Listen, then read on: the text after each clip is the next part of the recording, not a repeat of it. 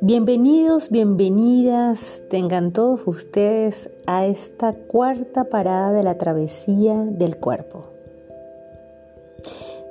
Como ya se nos va haciendo costumbre, recuerden que es importante llevar la bitácora.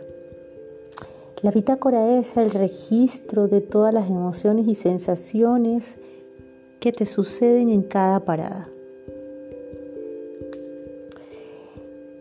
Si estás iniciando el día de hoy, mi nombre es Lixi Cartaya, directora de la Escuela de Formación Biosistémica Corporal.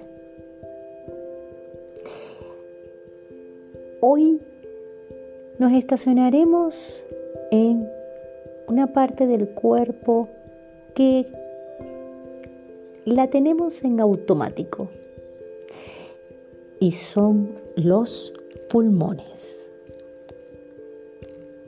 Que tengan un feliz viaje.